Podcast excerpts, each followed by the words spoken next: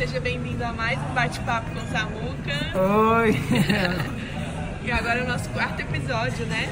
Olha, é um prazer estar aqui com você novamente. É, e aqui a gente vai falar sobre uma dúvida que você recebe muito, né? Que é como lidar com crítica, com haters. É. Uma boa, essa essa é muito boa e é o que normalmente muito aparece para galera que está querendo fazer alguma coisa, empreender, qualquer tipo de trabalho, que queira crescer mais. Quem tem ânsia de crescer mais, de produzir ou começa a destacar, aparecer em algum momento, começa a receber paulada, né? Começa a receber críticas. Tem gente que nem começa já por ter já... medo disso, né? Isso, tem gente que às vezes já nem começa ou se sabota justamente com medo da crítica. Na verdade, uma das maiores causas, eu acho que dos empreendedores ou dos negócios, muitas vezes são as pessoas, os sentimentos das pessoas, que às vezes é de insegurança ou de não confiar, de você vê às vezes pessoas que muitas vezes têm confiança pra caramba, às vezes nem tem uma técnica tão boa, mas tem uma confiança tão grande, fala tão bem que as pessoas admiram, né?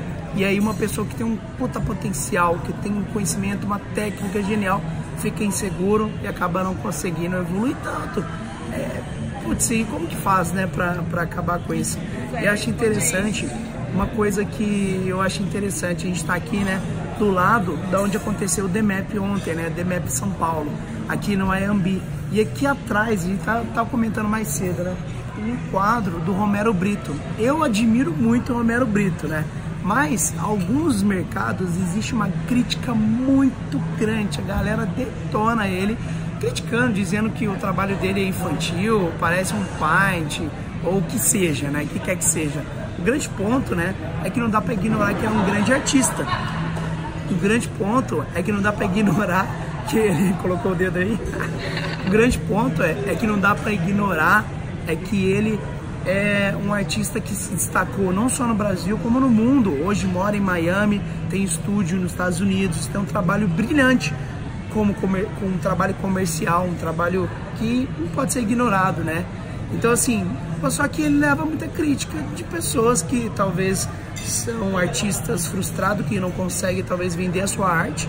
E quem vende, quem cresce, quem se destaca, ganha notoriedade e vai despertar muitas vezes inveja, vai despertar muitas vezes pessoas que querem criticar o que quer que seja, o que quer que seja que a pessoa que se destaca faça, vai ter gente que é frustrada consigo mesmo ou com outras pessoas que quer criticar. Isso é normal. O grande negócio é, será que se o Romero Brito ouvisse essas críticas todas, né? Eu não conheço como um todo a história dele, mas eu conheço um pouco que eu conheço, imagino que se ele tivesse escutado as críticas que fizeram a arte dele, talvez ele nunca teria evoluído e hoje não estaria com a grana que ele provavelmente está ou no status que ele está, né? Ah, um dos maiores artistas. De Miami, né? Até no aeroporto de Miami tem um coração é. com, com, com, ele lá.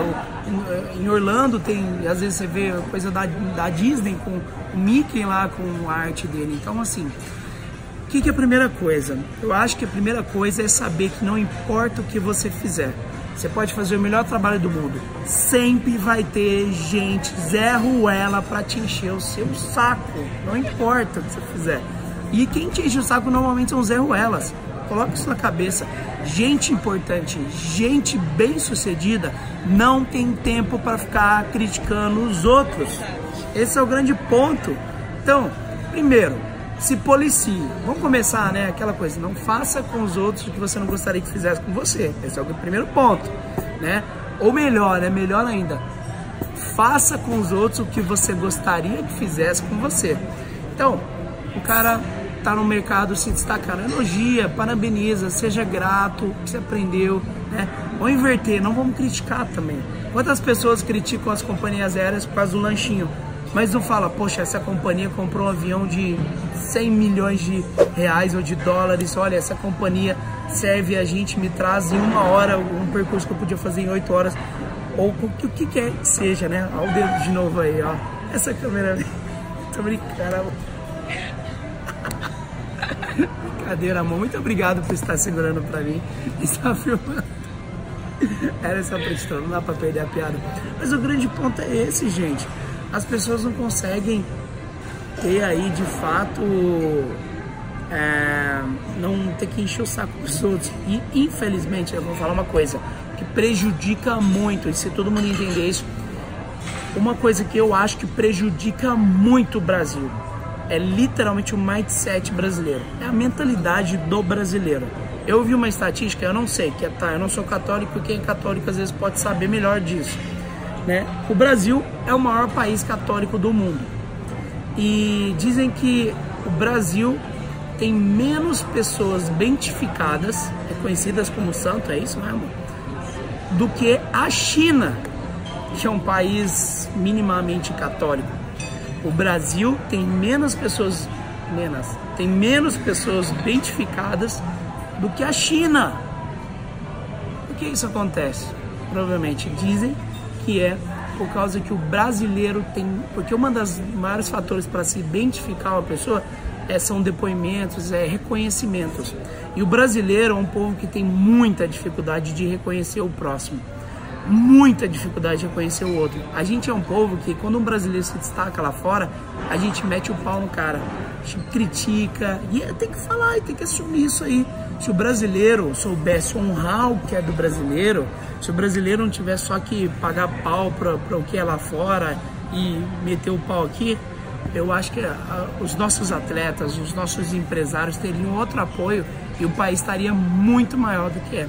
Então, acho que esse é um grande ponto importante que tem que pensar, tem que parar para pensar. Então, é o seguinte, parar de criticar os outros também, pensar desse lado. E outra, liga o botão do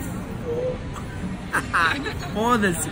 Liga o botão do foda. Faça o trabalho o melhor que você puder e se lasque. Caga pro que os outros vão falar do que você fizer, porque não importa a qualidade, o quão bom você fizer, qualquer coisa que você fizer, tá? As pessoas vão criticar, te encher o saco. Aí então, dane-se, faz mesmo assim, faz o melhor possível. Se você tem consciência que o seu trabalho é bom, ajuda as pessoas e muda, faça. Agora, se você também recebe muita crítica construtiva, que pode ser que possa melhorar, receba isso também melhore, tá? Mas eu acho que esse é um ponto que você saber, tá consciente que não importa o que você fizer, vai ter gente que vai não vai gostar e vai querer te encher seu saco e, e continua seu trabalho, keep going. E saiba que quanto mais você fizer, mais se destacar, mais pessoas vão ter querendo te encher o saco. Esse é o grande ponto. Continua, vai embora, vai firme, bora fazer acontecer. Ah, se gostou, deixa seu comentário aqui, comenta se pra você também é assim. Deixa seu curtir aqui, comenta pra mim aqui. E manda sugestões também do próximo, né? Ah, manda sugestões dos próximos bate-papo com Samuca que você gostaria de ver aqui, beleza?